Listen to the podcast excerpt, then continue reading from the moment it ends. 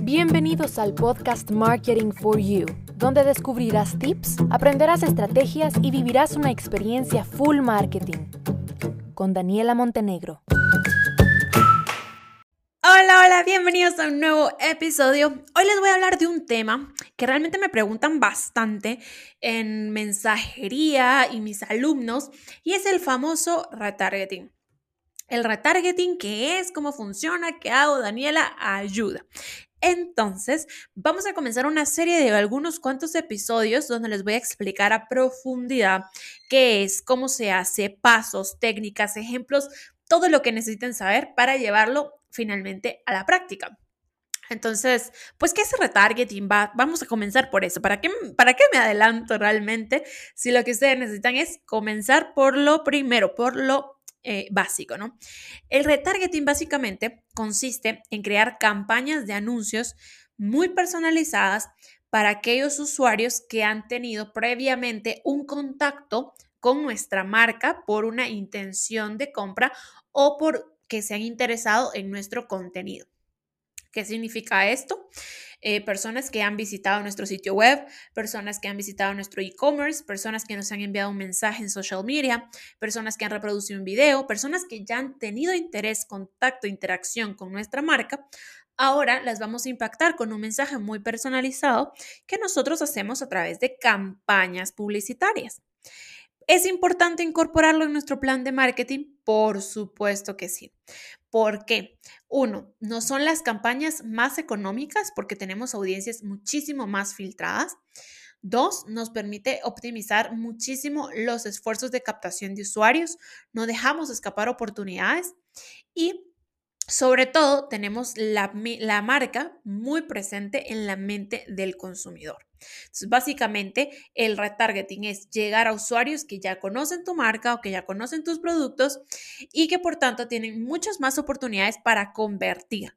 Se trata de crear varios impactos a la vez y que sean personalizados, que la gente sepa como que tú le estás hablando directamente a ti Tú, eh, tú, Daniela, yo sé que tú visitaste mi sitio web, por eso estás viendo este anuncio, ¿sí? Tiene que ser muy, muy personalizado.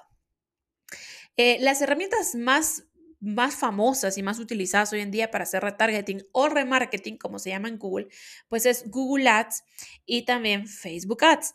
Realmente Facebook Ads es las que más utilizamos porque tiene una variedad de opciones y de personalización de segmentos a los cuales les podemos hacer retarget. ¿Cuál es el proceso para hacer retarget? Pues básicamente son tres pasos. Lo primero, el usuario hace una acción que nosotros podamos medir y seguir. Esa va a ser la clave. Una acción que yo pueda seguir, una acción que yo pueda rastrear. No es cualquier acción, no, no son likes, no, no son, por ejemplo, shares, porque eso yo no lo puedo medir a nivel, a nivel ads. Tiene que ser una acción que yo pueda medir, como que reproduzca un video, como que envíe un mensaje, que visite un sitio, que deje sus datos, que compre, que haga, que active un evento.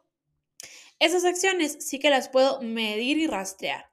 Paso número dos, a este usuario que ya hizo una acción a través de la información guardada en Facebook o a través de mi pixel, yo voy a crear una segmentación personalizada que los va a incluir, por supuesto, va a incluir a estas personas.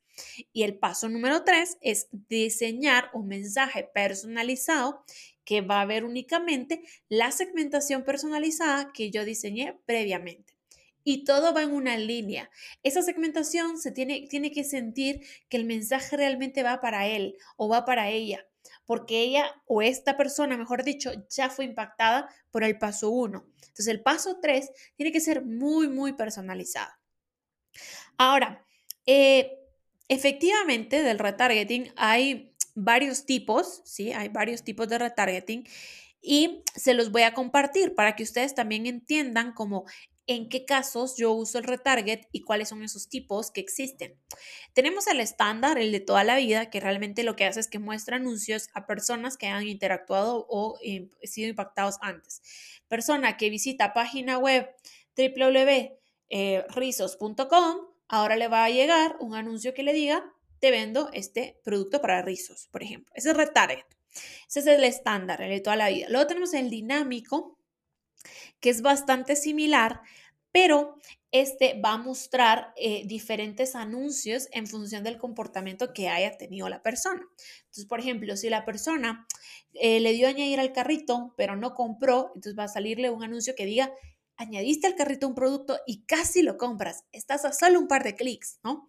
Es dinámico. En función del paso que ha hecho la persona, así le, mostramos un anuncio. Luego tenemos para el tipo de aplicaciones móviles, que en este caso los anuncios se muestran específicamente en aplicaciones y sitios web para móviles. Tenemos anuncios para la red de búsquedas cuando se trata de Google, ¿verdad? Que son anuncios que se muestran únicamente eh, cuando yo ya tengo un target definido que ha tenido cierto comportamiento en función de ciertas palabras clave. Le tenemos el tipo de formato de video que se le hace retarget a las personas que hayan consumido cierto contenido y cierto porcentaje de ese contenido en video. Y por supuesto, los de lista y base de datos. Un retarget que se le hace no a personas que han tenido una interacción 100% digital, sino de repente a mi base de datos que yo venía guardando en Excel pues ahora la subo y vamos a hacerle retarget a eso, ¿por qué no? Así que ese también es otro tipo de retarget que podemos incluir. Ahora, ¿cuáles son las ventajas de, usar retargeting en nuestra marca? ¿Por qué yo debería, o tú deberías, mejor dicho, porque yo ya lo hago, porque tú deberías incluir el retarget en tus estrategias de marketing digital. Primero, te permite maximizar al mil la personalización de tu producto. Tú puedes personalizar el mensaje, las segmentaciones y hacer un sinfín de combinaciones. La segunda, te amplía el alcance y las impresiones, porque tú puedes impactar a una misma persona con un presupuesto muy bajo tres, cuatro, cinco veces para que tengan claro tu mensaje y muy claro lo que tú les quieres compartir, los beneficios y persuadirlos para una decisión. Lo que también nos lleva a la siguiente ventaja, que es el recordatorio de marca, ¿no? Con el retargeting podemos asegurar de permanecer realmente en el recuerdo de nuestros usuarios, de nuestros clientes potenciales. e ir alimentando poco a poco con nuestra relación con ellos y siempre que ellos estén en una fase de nuestro embudo hasta que lleguen a convertir la siguiente ventaja, por supuesto, es que podemos adecuarnos a nuestros objetivos de marketing, como hay diferentes opciones para personalizar segmentaciones, yo puedo hacer la segmentación y la estrategia que necesite para lograr mis objetivos de marketing. Y en definitiva, la última ventaja es que incrementa conversiones, porque todas las ventajas anteriores hacen que la relación con nuestro cliente sea mucho mejor, que el mensaje sea el indicado y que por tanto incrementemos nuestras conversiones. Bien, con esto llegamos al final del episodio del día de hoy, pero en el próximo episodio les voy a hablar sobre cómo mejorar sus campañas de retargeting. También les voy a hablar sobre cuáles son o cómo hacer, mejor dicho, eh, retargeting en Facebook Ads, cuáles son esos pasos que tenemos que tomar.